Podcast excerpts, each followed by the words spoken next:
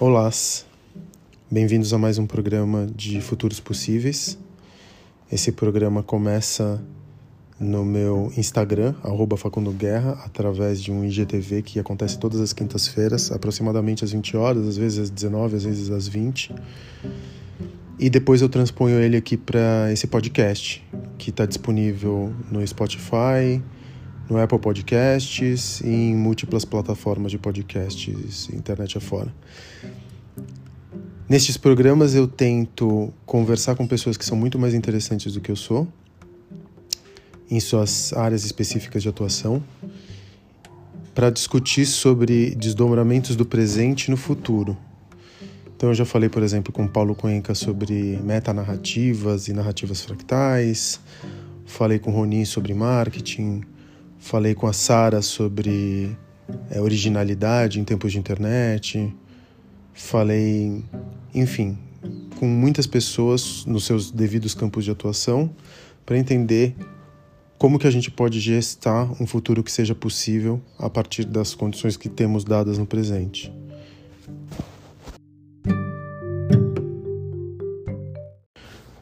No episódio de hoje, eu conversei com a Gabi, Gabi Bueno, que além de ter sido Miss Trans Brasil, ela também estuda gestão pública e a gente falou muito sobre opressão, corpos não binários, sexualidade, resistência e o futuro do corpo, né? De representatividade, de política.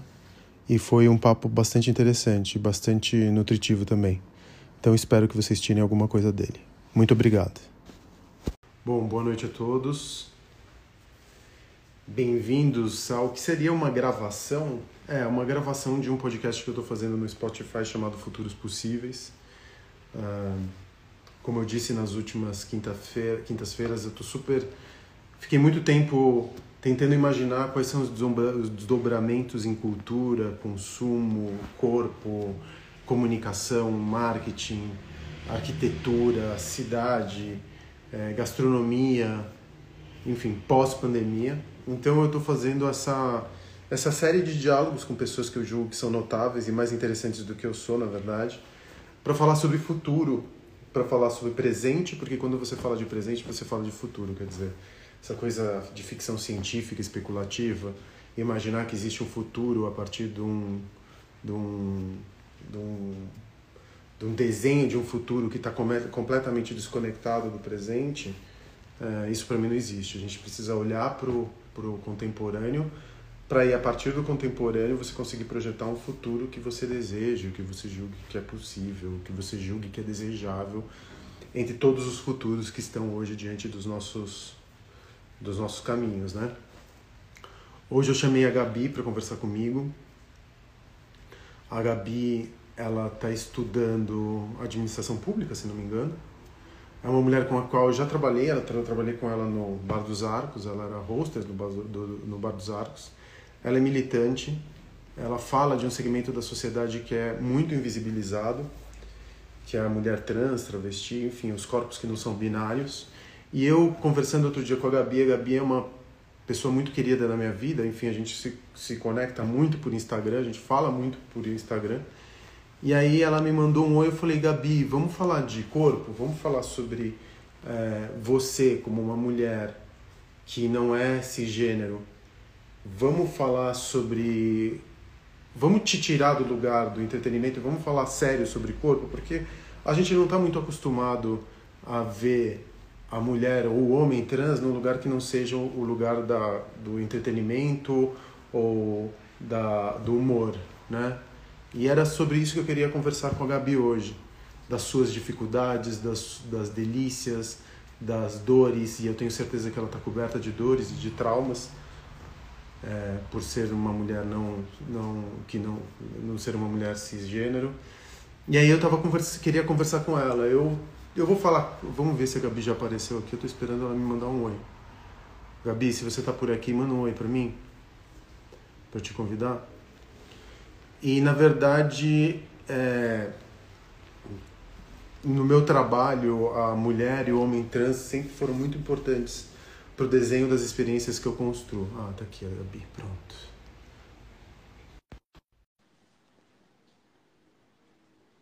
A Gabi Bueno, uma das mulheres mais incríveis mesmo. Sou super fã dela. Oi, Gabi! Olá, tudo bem? Tudo e com você? Estou bem. Tá nervosa ainda? Você tava me falando que você ia ficar super nervosa. Menino, me dá dor de barriga, me dá várias coisas. Assim, da mas- mijeira, que foi a primeira vez que eu ouvi essa expressão na minha vida. Me dá Me dá uma mijeira. Eu falei, mijadeira. Mijadeira. Eu, mas eu converti em mijeira. Eu achei mijeira a melhor expressão que eu ouvi nesse ano. Sério, né? Mijadeira.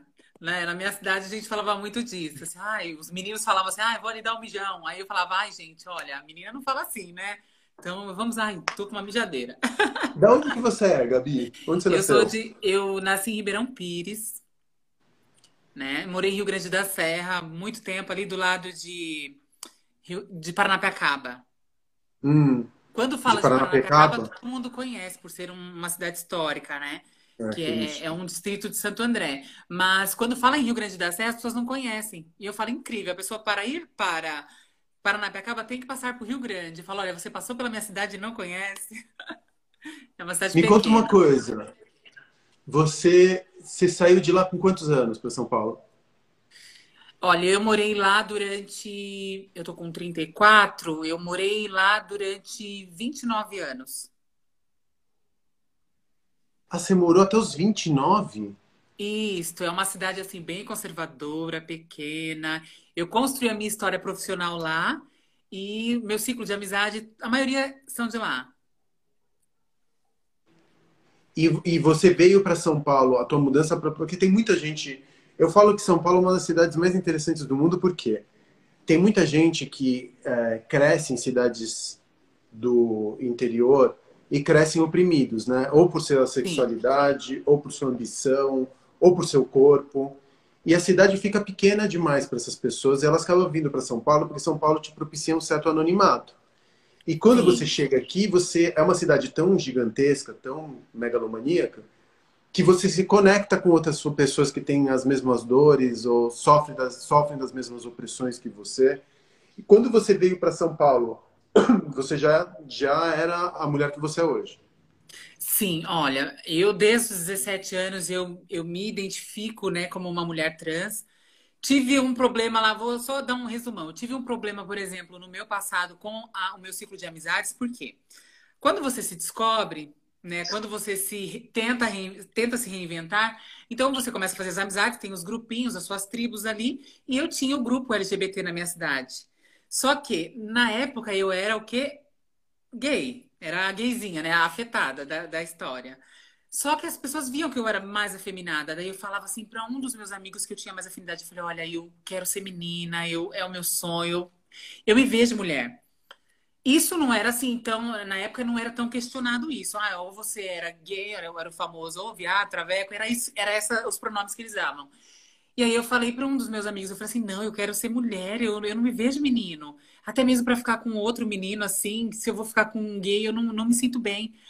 Aí eles, ai, mas é bem complicado, porque aqui é cidade pequena, como que você vai fazer isso? Eu falei, olha, bem, a minha família me respeitando, me dando suporte, eu quero que se dane. E aí foi bem assim. Só que daí eu tive o preconceito dentro desse grupo, porque daí eu comecei a me hormonizar, né, fazer os tratamentos certinho. E aí assim, começou a ter mais visibilidade dentro daquele grupo. Nossa, tá virando mulher, tá parecendo uma mulher, que era o termo que eles usavam. E aí os próprios amigos já falavam, ai, olha, ela tá se achando mulher. Então começaram a me deixar de lado. E aí eu parti para um outro ciclo de amizade que era dos cisgêneros mesmo. Homens, mulheres, e enfim. Então eu me conectei muito com a cidade e montei um salão de beleza lá. Então a minha clientela toda era cisgênera, a maioria. Dava para contar nos dedos da mão e ainda sobrava quantos LGBTs iam no salão. Entendi. Então, assim, lá, lá na cidade eu me sentia, eu me achava, eu tinha assim um aporte muito grande da cidade.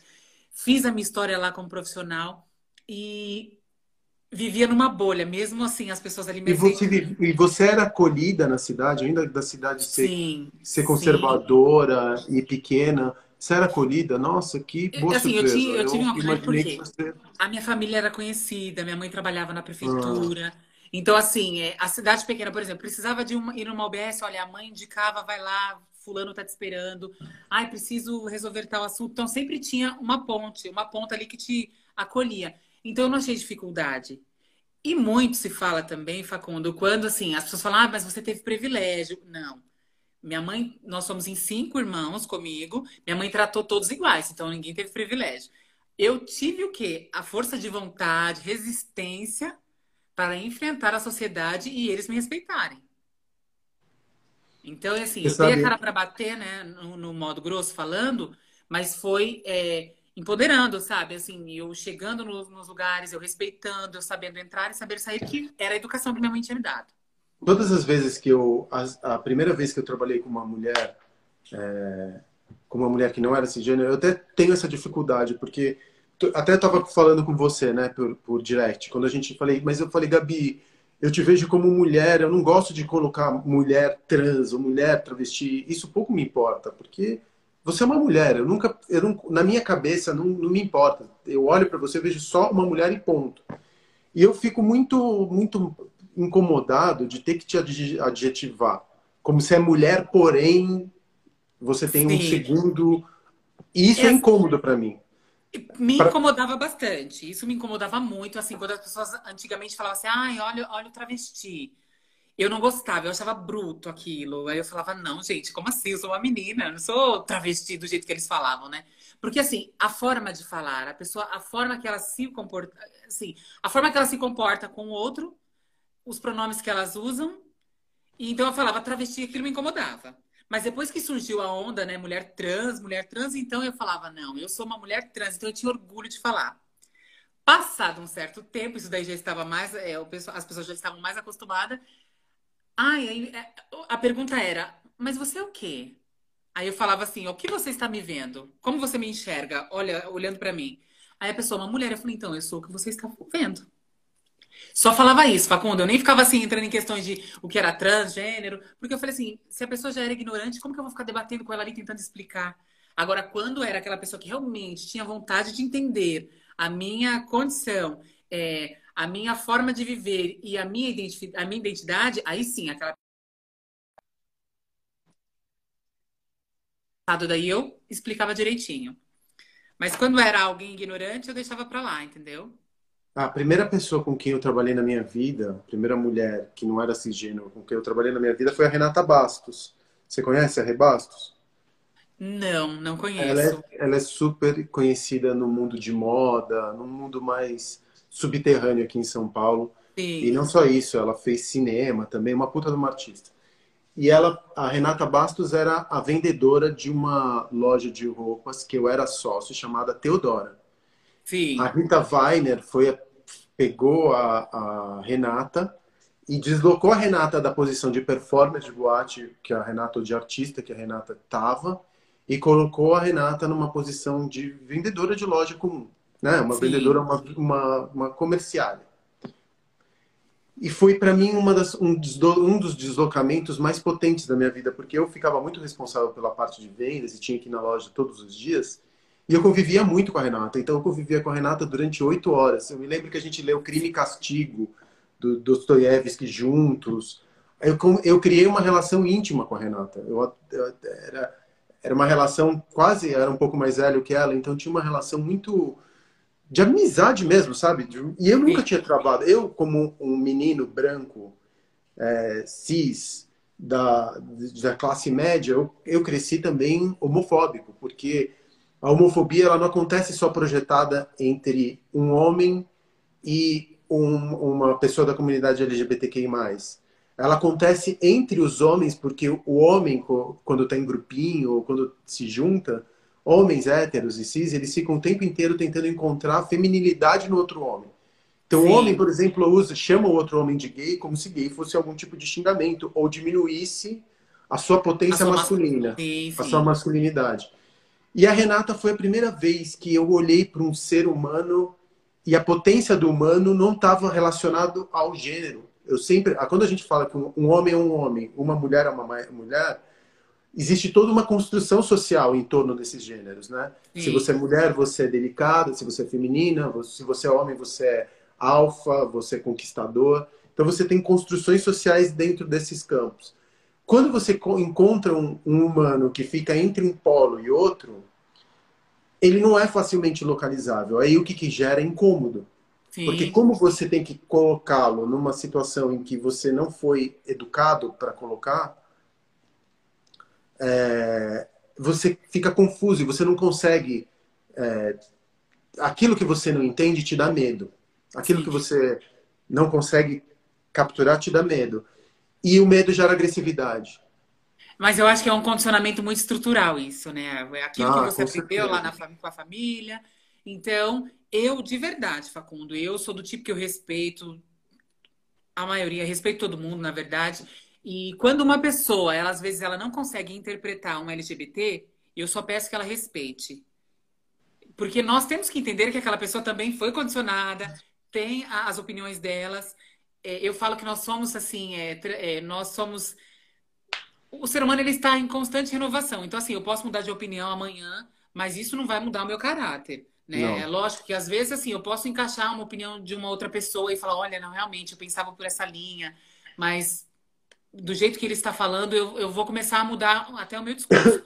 E acho que tem que ser respeitado, independente. O que não pode ter é esse discurso de ódio, o que não pode ter é, essa, é esse ódio que a pessoa tem mesmo. Tá, mas Aí eu te pergunto uma coisa, uma curiosidade minha. Eu preciso voltar para tua história até para conseguir entender você bem, porque eu acho que a gente nunca teve um papo de uma hora eu e você só. A gente né? estava trabalhando e se trombando. É, qual que é o limite? Qual que é esse limite? Por exemplo, eu me lembro que na década de 80, mais ou menos, de 1980, na década de 90, existia uma praça aqui em São Paulo, que é aquela praça onde fica a Biblioteca Monteiro Lobato. Sim. E era, uma, era um ponto de prostituição de mulheres trans, que ficavam ali, é, enfim, ali no, embaixo do minhocão, ainda até hoje é um ponto tradicional de prostituição. E as mulheres, elas se protegiam umas às outras, ou elas andavam com giletes na boca, Sim. ou elas desciam a unha, ou elas curavam o olho, é, não, tinha, não, tinha, não passavam pano para fascista, não passavam pano para abusador, saíam na pancada mesmo. Qual Eu que é o limite? Qual eu que é o imagino que o limite está na defesa. E a defesa do ser humano é o quê? Quando ele está vulnerável, é atacar. Uhum. Então, então, isso é que assim, eu te assim. pergunto. Quando você se sente desrespeitado a ponto da tua existência ela ser questionada pelo outro, é, se vira as costas ou você vira o rosto como uma boa cristã ou você acha que não, com fascista é só na base da pancada mesmo? Olha, Facundo, eu vou te ser bem sincera. eu já tive três, fina, três né? episódios que eu sofri esse tipo de preconceito. É, dois me deu vontade de sair quebrando tudo e arrebentar a pessoa, sabe assim, tirar a força do interior e até usar mesmo é, aqueles ditados, ai, vamos ver, eu tenho força, sabe? Assim, algo do tipo que, que as pessoas sempre falavam. Mas é, no, na terceira vez, não, eu usei a cabeça. Eu, na época, estava com meu namorado, aí eu falei assim para ele: Olha, você está vendo isso? Aí ele, o quê? Eu falei assim: Olha, é transfobia. Aí ele, não, deixa isso pra lá. Eu falei: Não, não vou deixar isso pra lá. Porque se eu sou uma militante, se eu luto por igualdade, por que, que eu vou deixar quieto? Eu falei: Não, mas eu. Como assim, foi isso? Como foi esse episódio? O que, que aconteceu? Foi num supermercado. Você estava num supermercado aqui em São Paulo? Isso, lá em Ribeirão Pires. Aí, quando eu estava entrando, era um domingo, quando eu estava entrando com ele de mão dada, o segurança já olhou para o atendente que estava no caixa.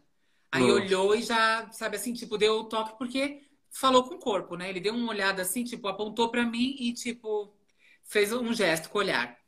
E nós que já, assim, sempre sofremos preconceitos, somos vulneráveis a isso, estamos vulneráveis a isso, então você percebe, é, é assim, é muito. É, você capta muito fácil.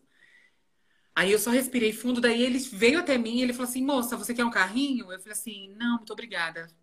Aí meu namorado na época pegou uma cesta e nós entramos. Ele foi pegar umas coisas na parte de carnes e eu fiquei na parte das frutas. E aí esse rapaz passou perto de mim novamente, estava vazio, né? Passou perto de mim novamente e falou assim: "Nossa, eu tenho coragem". Aí eu, eu tenho coragem do quê, sabe? Aí eu falei: "Como assim?" Respirei fundo e continuei como se não fosse comigo. Aí beleza, ele foi, voltou novamente, mas aí ele veio com outro rapaz. Aí o rapaz foi e falou assim: Nossa, mas parece mulher mesmo. Aí não, aí subiu o sangue. Aí eu fui e falei assim: Olha, é, Amor, na época eu falei pra ele, eu falei assim, olha, amor, o negócio é o seguinte, vamos e quando eu passar no caixa, eu quero passar no caixa daquele rapaz. Ele falou assim, por quê? Eu falei assim, você vai ver. Eu falei assim, a gente sofreu uma, eu sofri uma transfobia aqui, sabe assim, é, é uma forma de ficar aliciando as pessoas, eu acho não acho isso legal, então vou colocar ele no lugar dele. Aí eu cheguei lá, passando as compras, eu falei, boa tarde. Aí ele, boa tarde, abaixou a cabeça. Aí eu falei assim, quem que é gerente aqui? Ou melhor, como que é seu nome? Aí ele falou o nome dele. Aí eu falei, você pode chamar gerente para mim, por gentileza? Ele, ah, ela não está aqui não. E aí ele já mudou o jeito de falar e nem olhou para mim mais. Aí eu falei, bom, mas um, um, supermercado desse porte aqui tem que ter alguém responsável. Ou era vocês dos caixas que iam tomar conta ou segurança? Não. Tem alguém responsável. Quem que é, moço? Aí ele foi, ele falou assim, ah, ela tá ali. Aí não sei se tem câmera, alguma coisa do tipo, né? Que a moça viu a discussão e, assim, a conversa, e ela já veio. Aí eu fui de encontro com ela. Falei, olha pra ele, pro meu marido, passa aí as coisas e eu vou conversar aqui. Ele, vamos embora, deixa isso pra lá. Eu falei, não vou deixar. Aí eu falei pra ela, olha, você sabia que transfobia é crime e tal. Aí fui falando, falando, falando. Aí ela falou, ai, me desculpa. Eu falei, então, só que assim, se toda vez eu ficar desculpando, desculpando, desculpando, nunca quem erra vai ser punido. Então, eu acho que assim, se a gente não mexe no bolso, você tem que pelo menos dar um jeito de, de dar uma advertência nessa pessoa. Eu falei, olha, a delegacia é aqui perto, então você vai advertir ele. Eu vou voltar aqui na semana que vem, quero ver se isso foi realmente, é, se você advertiu. E eu vou ir na delegacia porque eu quero abrir um berro assim. Mas eu não quero, assim, sabe, ganhar algo em cima das pessoas. Mas eu acho que assim, as pessoas têm que se conscientizar e têm que respeitar. E eu falei, então, olha, anota o nome dele para mim, tudo certinho, vou pra delegacia depois e tá tudo ok. Voltei. Aí falei assim para ele, fulano, quero o nome, falei o nome dele. Aí eu falei, olha, o negócio é o seguinte. Não que eu desmereça seu trabalho, mas na época, né, eu falei, ó, eu sou graduanda em engenharia civil, quero me tornar uma engenheira de sucesso. E, e infelizmente, você com essa sua ignorância, essa forma de ver a vida, essa forma de ver a diversidade, essa forma de ver as pessoas, não vai passar de um mero atendente. Mas não desmerecendo, que é, é uma profissão linda, maravilhosa. Mas eu disse pela ignorância. Eu falei, ó, você é ignorante, você é mal educado, você não tem respeito. E eu falei assim, agora se realmente eu fosse o traveco, se eu fosse aquelas pessoas que as pessoas marginalizam, que a sociedade marginaliza, impõe que, que nós devemos ser, eu ia te arrebentar. Eu ia quebrar esse supermercado inteiro. E aí sim, eu ia falar, chama a polícia. E era capaz da polícia vir e eu ainda estar errada, né? Mas não, eu então assim, fui com classe, falei, me subiu o sangue, eu me tremia toda. Mas dei o recado. Então assim, foi a terceira vez, né? Que assim, eu tive que. As outras vezes não, eu sofri, cheguei em casa, chorei e deixei quieto, mas dessa vez não. E aí, depois saí de lá do mercado, entrei lá, no, fiz o boletim virtual e deu tudo certo. Mas isso, eu assim, eu. eu e esse cara recebeu uma advertência? Oi? Ele recebeu uma advertência no final das contas? E aí eu fui na semana seguinte e tinha mandado ele embora. Tinha mandado embora. Tinha tinha mandado embora. Aí eu falei assim, tá vendo? Infelizmente, não é? Porque se eu deixo quieto, outro vem e deixa quieto, outra vem e deixa quieto, e aí? Vai assim, então assim, eu vou lutar por um direito, eu vou querer uma igualdade, sendo que eu vou deixar para lá? Não, não, tem como. Não tem como mesmo. Entendeu? Então, assim, isso daí me, me desestruturou, mas porém eu mantive ali a classe, falei e coloquei ele no lugar dele. E é muito louco, né? Porque quando você sai de é, quando você nasce como um homem, que não é o teu corpo espiritual, esse corpo não corresponde, é, deve ser. Eu não consigo entender. Ah, é complicado, algo, Facundo. Algo eu sofria muito com as roupas. Quanto... Eu sofria Hã? muito com as roupas. Aí eu falava eu, assim eu pra minha fico... mãe, mãe, compra a cueca mais apertada que você tiver. Não fica com essas cuecas folgadas. Porque a gente já quer assim, já queria, na verdade, né, se apertar é, toda para não aparecer. Se castrar, nada. né? Pra se castrar. Aí eu falava assim, não. Então, assim, é, você se olha no espelho e você não se reconhece.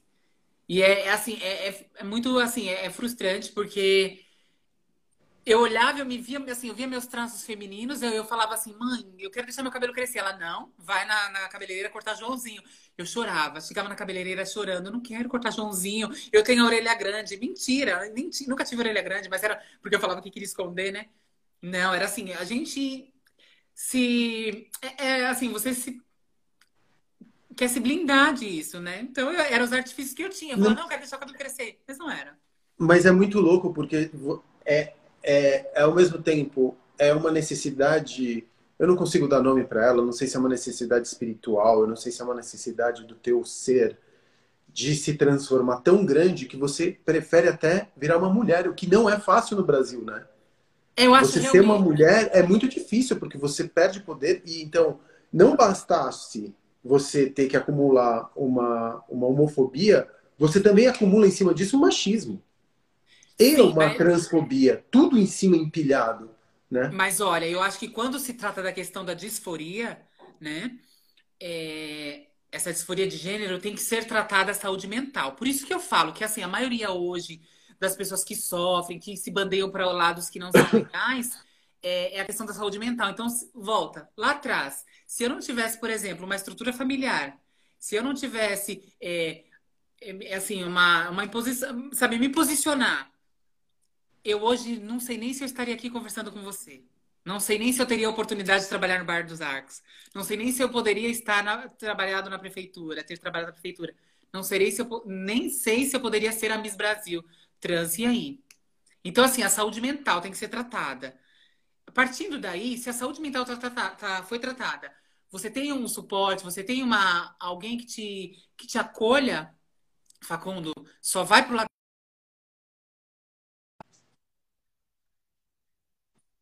de ser trans ou não. Né? Acho que o ser humano. E você teve muito amor na tua, tua volta, né? Tanto da tua família, quanto você é casada hoje, né? Sim, sim. É, quanto do teu marido. Quanto tempo vocês estão casados? Ai, tem um tempinho, Facundo. Mas quanto tempo? Tem 10 anos? Mais? Não, a gente tem um bom tempo. É, tem bastante tempo. deixa, deixa o tempinho pra lá. Então, mas é assim, eu me vejo muito acolhida no, no, no meu, assim, na minha, na roda de amigos. Eu me vejo muito acolhida no, no meio profissional. É, eu me vejo muito acolhida assim na, nas entidades na qual eu frequento. Mas eu acho que muito vai do jeito que você se posiciona. E, infelizmente, a sociedade ela ainda julga e ela ainda escolhe. Porque, por exemplo, vai, eu digo assim que eu sou acolhida no sentido de se for, eh, tem um, um evento, já passei por isso. Eu fui convidada para um evento na qual tinha uma outra pessoa que trabalhava comigo, que também, só que ela era travesti, e eu fui convidada, ela não. E eu questionei, eu falei, mas por que a menina não foi convidada? Ai, Aí a pessoa falou para mim, a pessoa falou assim, ai, mas você é mais delicada, você é mais. Eu falei, nossa, gente, o preconceito estava dentro do trabalho. Aí eu falei, bom. Falei, olha, não, não vou nem nesse evento. E eu não fui daí, Facundo, porque eu falei assim, achei injusto. Eu Falei, não, então vocês falam tanto de inclusão, tanto de inclusão, e acaba excluindo a pessoa.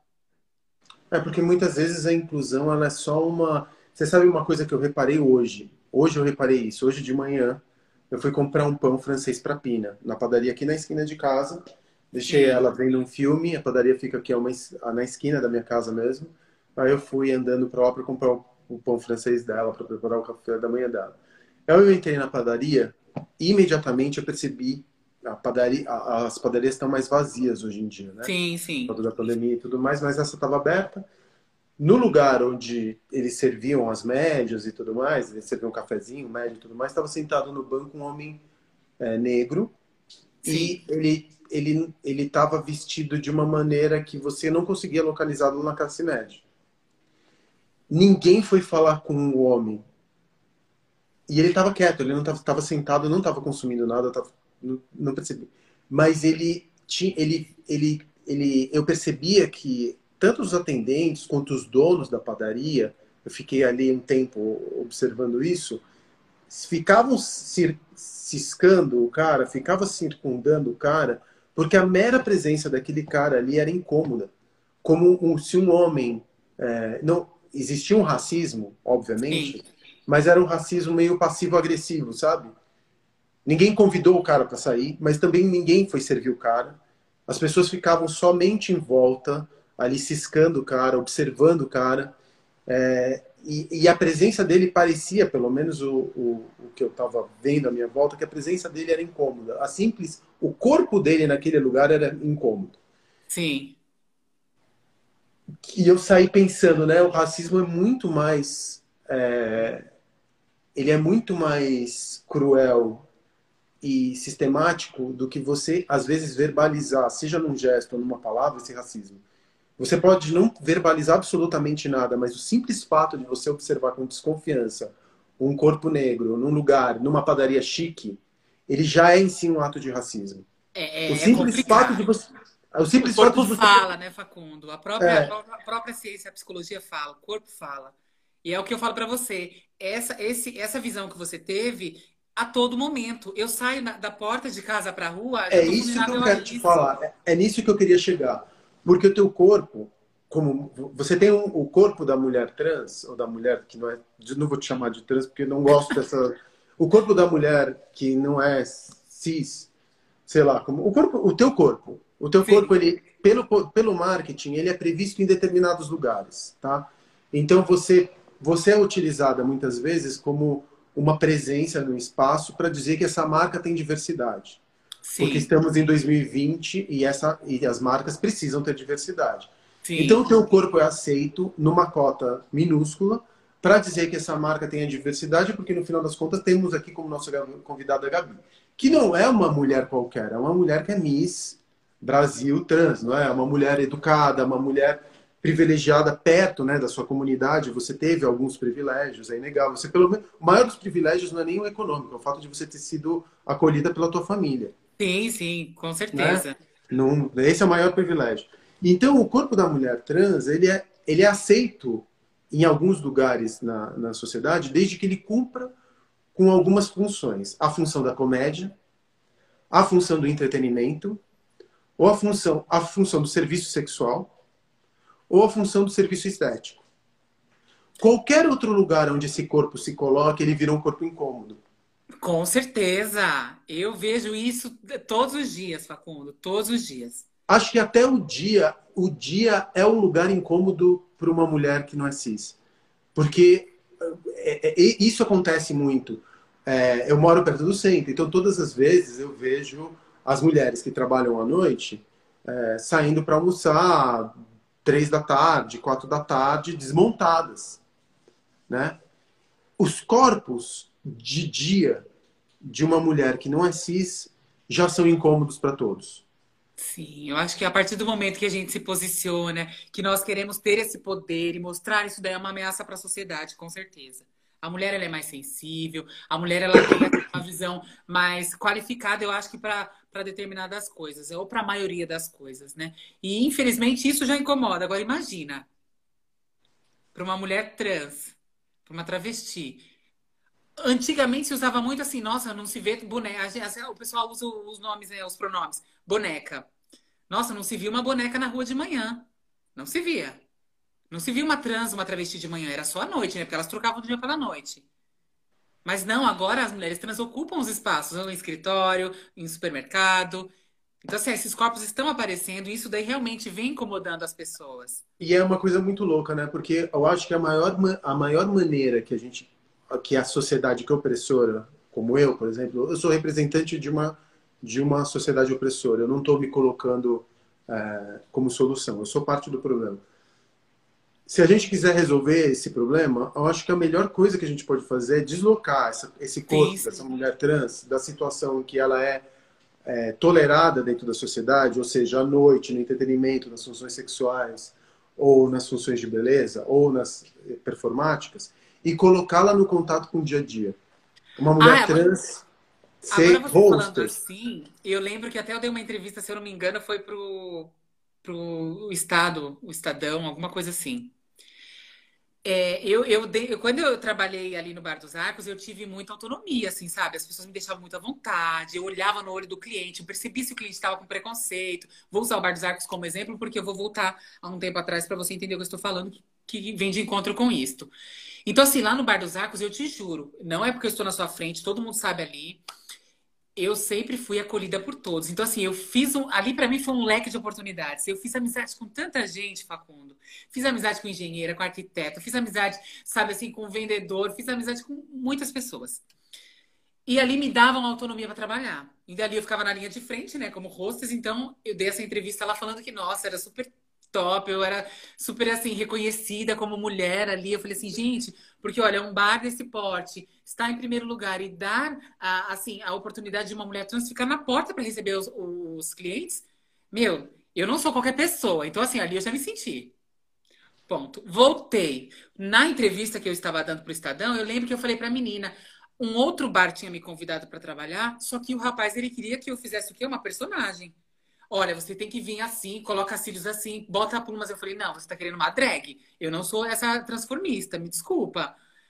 Meu, eu falei assim, olha a diferença. Você vê, você compara. E o bar na qual eu trabalhei tinha assim uma pluralidade fora do normal, que foi o Bar dos Arcos, e o outro bar era um bar GLS. LGBT, perdão. Olha, olha para você ver. Então, Não, às vezes, dentro, da, dentro do próprio espaço, você sofre preconceito, você é taxada como oba-oba, você é taxada como a palhaça. Infelizmente, as pessoas demonstram isso, a mídia mostra muito isso, sabe? Ah, é travesti que, que, que roubou, que matou. Ah, é a mulher trans que foi assassinada e não sabe o porquê. Mas, Mas Gabi, você sabe. De sucesso. Eu acho que, assim, precisa realmente dar mais a cara para bater e falar mais disso. Você sabe por quê que eu, que eu faço questão de sempre ter uma mulher trans na porta do Arcos e eu Sim. vou ter isso para sempre? Que é um lugar que eu controlo muito, né? Tem outros lugares, Olha, por exemplo, arrepiou. Como... Mas eu vou te dizer, não é por não é por bondade da minha parte, porque eu sou altruísta ou porque eu sou abraça a causa. É porque para você você representa para mim uma imagem muito forte. Você tem um corpo que é muito político para mim. Então eu quero, eu, eu, eu, você tem o poder de dizer quem pode entrar e quem não pode entrar dentro do meu lugar. Você como hostess, você fala, olha, me desculpa, você não vai entrar aqui hoje. Você não está em conformidade, porque a gente nunca teve falta de público, né? A gente sempre pôde se dar o luxo de eventualmente escolher quem a gente queria receber na nossa casa, porque Sim. as filas eram de duas, três horas. Verdade. Então eu, eu colocava você como um um, uma barreira para aqueles que, com os quais eu não queria trocar. Se uma pessoa se incomodasse com o teu corpo ali na frente, eu queria que ela nunca mais voltasse. De Mas preferência olha... que ela não entrasse. Entendeu? Porque eu não quero, eu acredito muito que o cliente não tenha razão sempre. Eu acredito muito que dinheiro é uma forma de você trocar energia. Então, se um bolsonarista preconceituoso, transfóbico, aparece na porta, ele te encontra. E naquele lugar você tem mais poder do que eu. Você tem mais poder naquele lugar ali na porta do que qualquer outra pessoa. Então você era uma espécie de uma guardiã, você era uma espécie de uma de um orixá que eu tinha na porta. Sim. Você que me protegia e nesse sentido eu não fui generoso contigo, mas você me protegia dessa de pessoas com as quais eu não queria trocar algum tipo de energia. E tem outra uma mulher ou um homem trans, e a gente tinha também o Fernando lá no Blue Note, que também é um homem trans, eles têm um, uma fortaleza de caráter, porque você aguenta uma série de microagressões todos os dias. Todos os dias você recebe agressões de diferentes tamanhos. Algumas sim, são micro sim. e algumas são chegam a, a atentar contra a tua vida, né?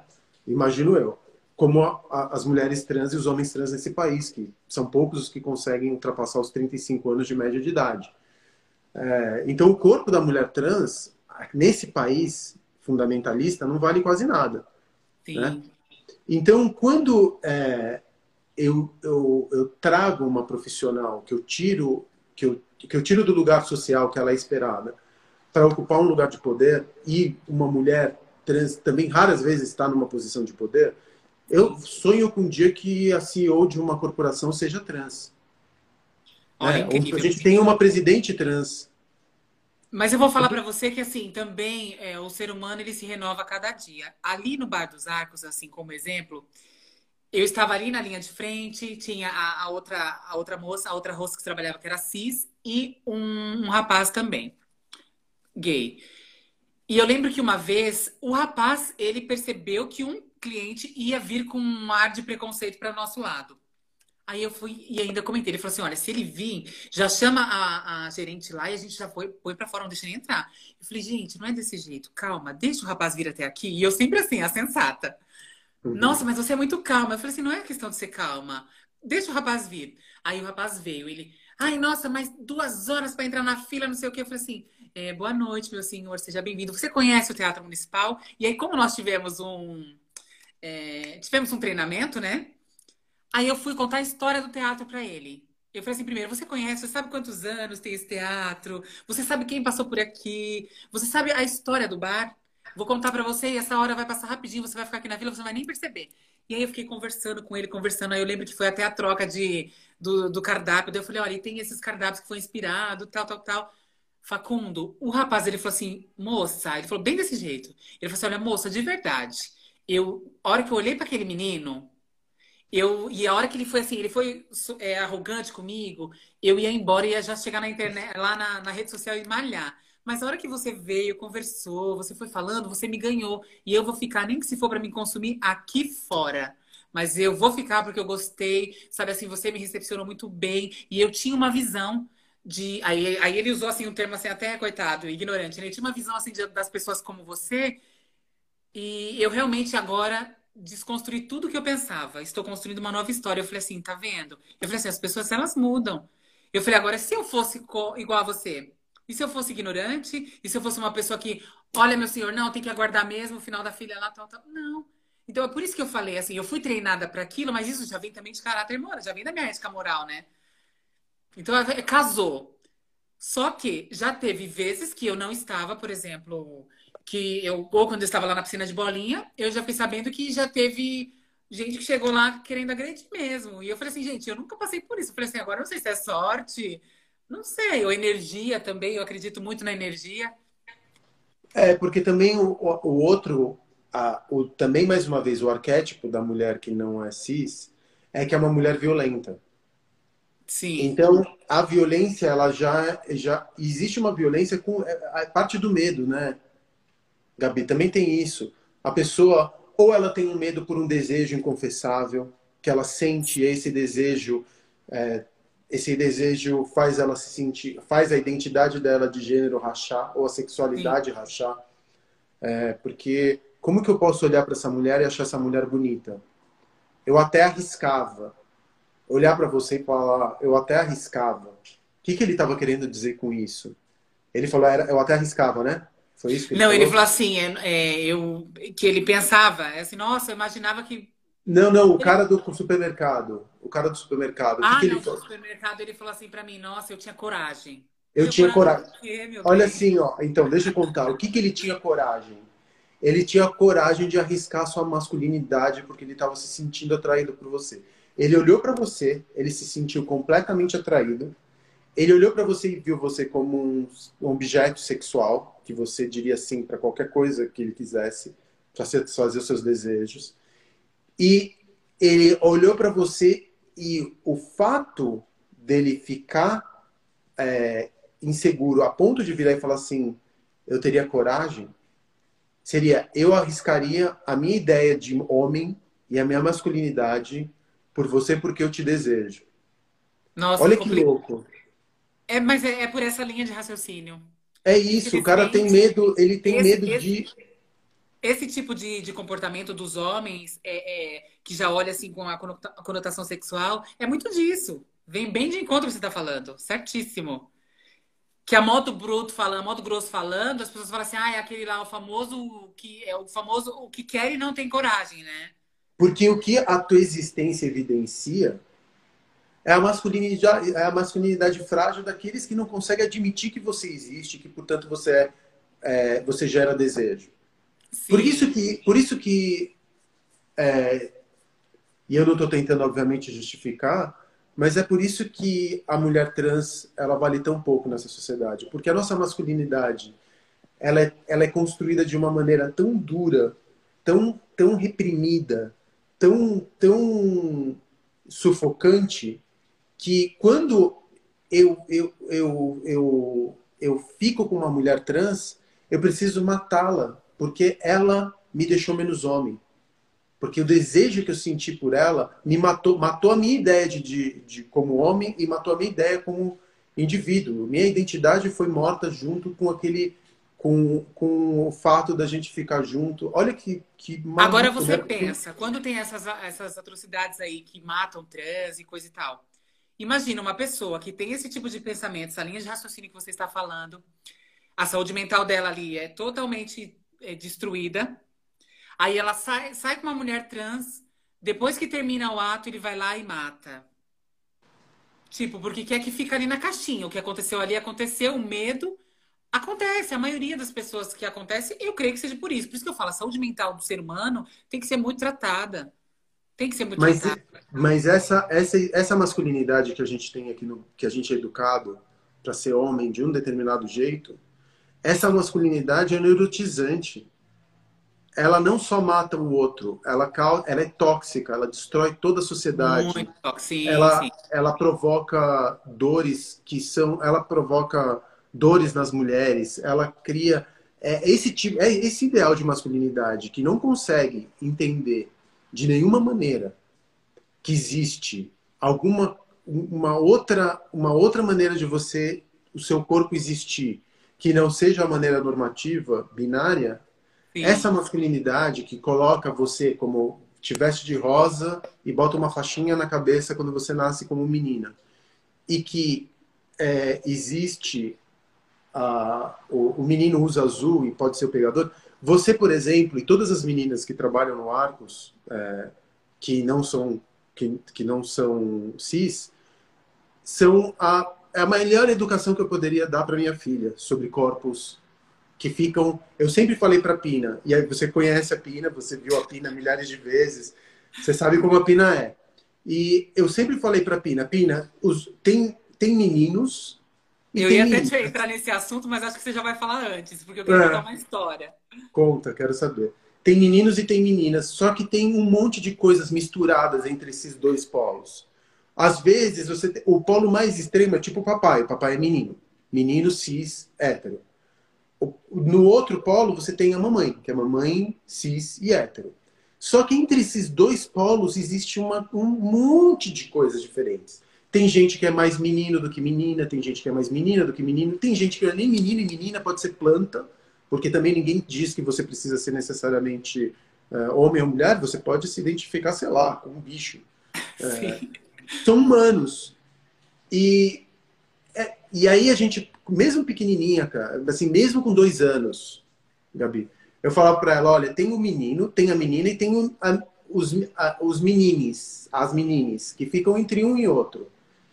É, tudo que está aqui, tudo que não for binário, está dentro desse pode. É nesse, tem mais menino no mundo do que até menino e menina. Porque às vezes o, o, a tua sexualidade, o teu gênero, que seja, o teu gênero ele pode estar definido e você pode ser um infeliz, reprimido, porque você não teve a coragem que, por exemplo, você teve.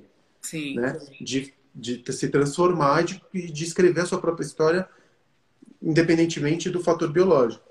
Então, a, a, é, a, a, gente precisa falar com as crianças desde cedo, desde a mais tenra idade, que não existe menino e menina. Existem Sim. milhões de configurações entre esses dois polos. E o fato dela ir sempre para o Arcos e sempre te ver, enfim, ver todas as meninas que a gente teve lá e que a gente tem lá, me ajudou muito. Porque ela olha para você, por exemplo, e ela falava para mim, a Gabi é tão bonita, né, pai? Eu falava, nossa, a Gabi é uma mulher linda. Ai, deixa eu te é... contar a história. Conta, conta, por favor, conta. Eu estava, conta. eu estava tomando banho hoje e aí, a hora que eu fui me ensaboar assim, eu tenho muito pelo, né? E aí eu lembrei, eu lembrei da live, eu lembrei da Pina e eu lembrei de uma outra criança há uns que eu conheci há uns 15 anos atrás. Eu estava no salão, aí a criança chegou com a mãe, vou contar do passado, né? A criança chegou com a mãe, aí eu lá fazendo a escova na menina, ela falou assim, aí a criança falou pra mãe, há 15 anos atrás, nossa mãe, que mulher do baço peludo, parece homem. Olha para você ver, a mulher ficou toda desconcertada, não sabia o que falar. Aí eu cheguei e falei assim pra menina, né? Eu falei assim, nossa, você achou? Eu falei, menina, e pior que eu falei isso pra minha mãe também, porque minha mãe tem um braço peludo. Mentira, minha mãe nem tem. Mas eu fui tentar fazer uma historinha pra, pra, pra criança, sabe, assim, não ficar com a pulga atrás da orelha. Eu falei assim, eu até falei pra minha mãe, falei, nossa, mãe, eu puxei a senhora, eu tenho um braço peludo. Na hora me veio isso. Aí ela falou assim, sério? Ela falou assim, nossa, porque geralmente quem tem braço peludo é homem, né? Eu falei, é, eu falei, mas eu sou menina, e ó, eu tenho braço peludo. Ponto. E aí depois isso daqui ficou. E aí a cliente falou, ela falou, Gabi, a minha filha chegou em casa e ficou me perguntando o tempo inteiro. E todo mundo que ela olhava, ela falava do braço. Ela falava, nossa, essa daí tem um braço peludo igual aquela menina, né? Tal. Agora, aí passados-se anos, olha, eu trabalhando no Bar dos Arcos, aí tinha, tem a piscina de bolinha. E aí a Pina, quando ia lá brincar na piscina de bolinha, então eu fechava e ficava com ela. Aí a Pina olhou assim pra mim, a primeira vez que ela me viu. Aí olhou assim pra mim e falou assim: Nossa, moça, você é alta? Aí eu falei, você viu? Ela falou assim, você é modelo? Aí eu falei, olha, eu ganhei o Miss Brasil. Ela, sério? Nossa, que chique. E assim, falando e pegando as bolinhas, sabe? Super descontraída. Brincando. Isso, uhum. brincando. Aí depois, como a, como a, a, a cortina estava fechada, tinha um menino gay que ele tinha a voz mais afeminada, daí ele chegou e falou assim, Gabi, posso trazer cliente? Posso trazer, né? É, já abriu a fila? Aí ele falou assim, aí ela falou assim, nossa, essa moça tá querendo, acho que eu saio daqui, né? Aí eu fui abrir. Na hora que eu abri a cortina, era o um menino, tava lá todo trajado, né? Com as vestes masculinas. Ela falou assim, nossa. Aí ele saiu, ela falou, nossa, eu achava que era uma mulher pela voz. Facundo morreu o assunto. Então você vê que eu acho que é a forma de educar. É a forma de você realmente passar isso para a criança. Por quê? Se lá no passado aquela mãe tivesse já aberta a mente da criança, a criança ia olhar o meu braço peludo com uma naturalidade. Sim. No entanto, que você vê, a Pina ela foi, está sendo condicionada a viver na, na, na diversidade, no meio da pluralidade. Então, assim, ela, ela assim, sabe, super assim, conectada, super descolada, super tranquila. Aí pediu Porque um é assim, isso. Como que você conta, como que você explica a existência de uma mulher como você se você só explica para uma criança de dois anos que existem dois gêneros? Como que você explica que você que é ou que se você relaciona, por exemplo, uh, que é uma coisa muito da, da nossa homofobia no, no país, independentemente se for contra quem for, se você você associa sexualidade não normativa a é, promiscuidade. Porque falar de uma pessoa que não seja hétero, de amor não, que não é hétero, amor homo, é, para uma criança, ah, não, é cedo demais. Você pode falar do amor do papai e da mamãe que gerou, que te gerou. Mas você não pode dizer que existem tantas outras formas de amor. Porque quando você leva. Ah, isso não é assunto para se tratar com uma criança. Por quê? Amor não é assunto para tratar com criança? Porque se associa na cabeça de grande parte do, do, do país o amor não normativo ao, à promiscuidade ou ao teu corpo a um desvio entre dois gêneros, uma coisa que nunca será, nem de um lado e nem do outro. E isso é, é, é foda, porque quando você cria essas duas categorias, o amor, o amor entre héteros, e você cria a, a, que existem só apenas, então apenas dois gêneros, a pessoa nunca mais consegue entender, porque ela não consegue ver. Hum. Ela não consegue. A criança, quando tem dois, três anos, é o jeito como você vai construir um, uma moldura através do qual ela vai ver o mundo. Se essa moldura está limitada aqui, ela só comporta uma parte do mundo, tudo que está fora dessa moldura não existe. E o que não existe não vale nada. Por que, que um cara vai e mata uma mulher trans? Porque o cara não acha que é uma mulher. É um ser menos. É um, não, é, não é um não é, algo menos do que um humano. É, é de uma crueldade, porque a crueldade ela está muitas vezes em não te enxergar nem como um humano, né? Não é que você não é enxergado, às vezes, eu estou falando é, no sentido mais amplo. Não Sim. ser enxergada não como uma mulher, mas às vezes é como um desvio, uma aberração, uma freak. Por isso que o lugar do entretenimento é o lugar que é permitido e que é entendido como um lugar ok para vocês, para os outros corpos não, não ocuparem, porque é o lugar da risada, porque é o circo do horror de horrores, porque é ali o freak show do começo do século XX. É a chacota, sim, sim. É a chacota, é a piada. Por isso que eu falo, eu luto sempre por invadir. Eu falo assim, eu vou lutar sempre e vou procurar invadir esses espaços, porque espaço tem, nós devemos ocupá-los, e se não deixar entrar, eu vou invadir de alguma forma ou de outra. Entendeu? Eu vou invadir é a mesma coisa disso que nós assim. estamos falando. A minha mãe é neuropsicopedagoga, Facundo. É, e esses dias ela falou assim que uma criancinha de 8 anos perguntou para ela assim, tia, porque chamam ela de tia, né? O que, que é masturbação? Não tá muito diferente de você falar do transgênero e masturbação. Você vai ficar desconcertada, a pessoa, se ela não tem uma educação, não tem uma inteligência, ela vai ficar desconcertada do mesmo jeito para explicar essas duas coisas. Eu sei que a minha mãe revirou, revirou, revirou, contou toda uma história para a criança, fez a, a parte pedagógica e aí a criança entendeu. E assim, ela não foi bruta, é, sabe assim, ela não usou termos assim que, não, que a criança não iria, né, não usou termos técnicos, ela usou uma didática ali, uma, uma, numa situação que a criança conseguiu entender e olha, saiu assim tranquila. Na questão da, da identidade de gênero, é do mesmo jeito. É do mesmo jeito. Eu acho que assim, tem que vir lá de trás mesmo, lá tem que ser desde pequenininho lá, assim, olha, ter isso dentro das escolas, tem que conversar, tem que já conscientizar, sensibilizar. Por quê? Hoje, a, as crianças que nascem hoje, elas já estão com a, vou falar também aqui num termo bruto, com a faca e o queijo na mão, Facundo. Porque hoje uma criança, uma adolescente de 10 anos, ela já fala que ela, ai, olha, não, sou, sou, sou um homem trans, sou uma mulher trans. Já se fala. Vejo muitas blogueirinhas por aí que já têm 8, 10 anos de idade e são, sabe, a família super descolada, uma família que realmente tem o entendimento, tem o acolhimento e procura. Porque é como a minha mãe disse, Facunda, minha mãe falou que quando viu meu comportamento, ela foi procurar estudar para entender. Porque até então ela falou, vou mandar para uma psicóloga, mas a psicóloga vai falar que não, que, que é, mais para frente isso daí vai ter jeito. E não, ela foi procurar entender. Então, acho que o que falta nas famílias é isso. Igual, por exemplo, você é um ser muito descolado, a Vanessa também. Então, assim, você vê a, a Pina, vou usar como exemplo, ela tem uma mente assim, olha, super. A mente dela é colorida, de verdade. Sabe? Ah, eu quero raspar a cabeça. Eu falei pra minha mãe que eu quero raspar a cabeça. Gente, incrível. Então, assim, tem assim uma autonomia, sabe assim, tem uma personalidade.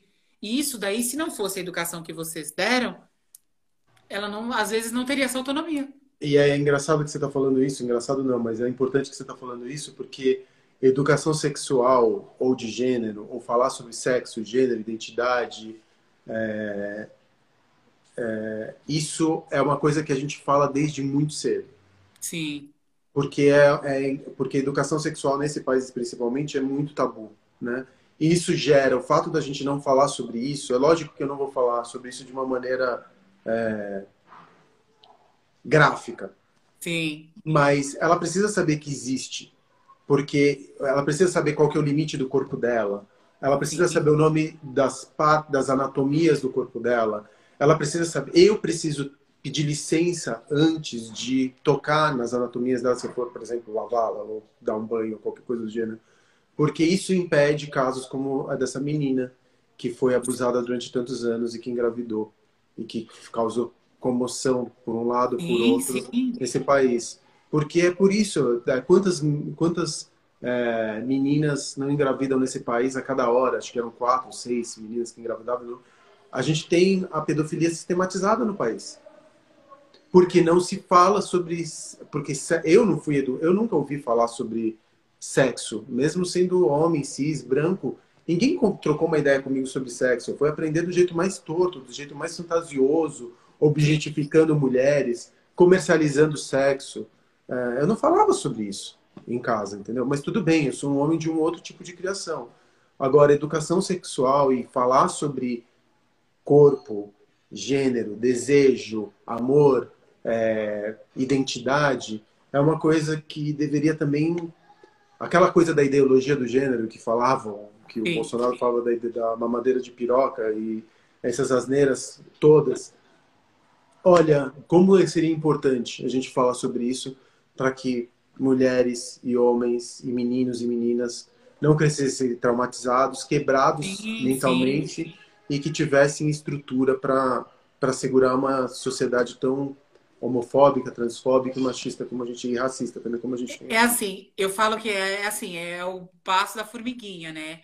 Avançamos, sim, mas ainda falta muito, muito, muito. Falta, falta muito, muito, mas Quer saber de uma coisa? É graças a mulheres como você e aquelas mulheres que vieram antes de você, mulheres e homens, que lutam pela sua própria existência e que não toleram que, que tirem o teu lugar do mundo, é que a minha filha pode ter o privilégio de não ser uma, uma mulher que vai reproduzir a opressão como eu oprimi. Então, obrigado, meu, obrigado mesmo, Gabi, porque é graças a essa luta que vocês estão fazendo todos os dias, no corpo, botando o corpo para jogo, se arriscando, arriscando suas próprias vidas, é que é, eu posso criar minha filha dessa maneira livre, como você estava dizendo. E assim, gente, é, nós temos assim aquele medo. O único medo que eu tenho é de sair de casa para ir trabalhar, para estudar. O medo é só não voltar. Porque de todas essas dificuldades que nós passamos, de toda essa vulnerabilidade que a sociedade nos impõe ali, nos coloca, eu, eu transformo isso em força. Eu, eu, Gabriela, transformo isso em força. Então, assim, se eu tiver que bater de frente, eu vou bater. Eu sou uma pessoa assim que eu penso muito para falar, Facundo. Eu não falo sem pensar, porque eu, eu não quero magoar ninguém, eu não quero machucar ninguém, mas na hora que eu falar, tá falado. Sabe? Assim, o tempo e a vida me ensinou a ser desse jeito.